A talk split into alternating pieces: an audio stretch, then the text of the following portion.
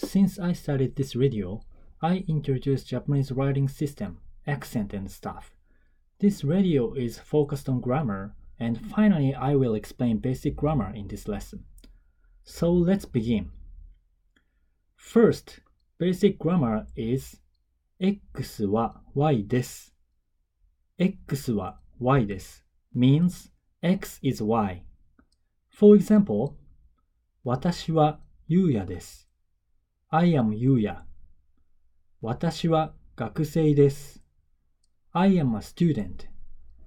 私は日本人です。I am a Japanese. 私 means I in English. The word は is a member of the particles. Particles work to indicate how the phrase relates to the rest of sentences. There are many members of particles in Japanese, and it is one of the reasons which make Japanese learners think Japanese difficult. I also want to introduce interesting aspect of Japanese. Subject like I or it can be removed from the sentence if it is clear for the listener what or who is referring to. Actually, it is very common or even normal to omit subject in conversation. Let's take a look at the sentence 私は学生です。I am a student. Try to imagine the situation I'm introducing myself to you at the first sight.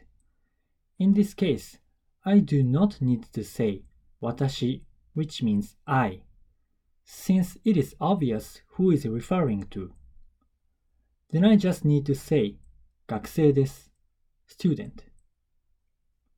For X is Y, you can put not only noun but also adjective for Y. But I will touch adjectives later lecture. In this lesson, please remember that you can put noun to X and Y. Once you learn noun words, you can make basic sentences with this. How was today's lesson? X is Y syntax is just start of Japanese grammar, and I will touch more difficult grammar later on. In this radio, I'm giving you some tips about Japanese grammar. Please feel free to send message through Twitter if you have any questions. Thank you for listening and enjoy your study.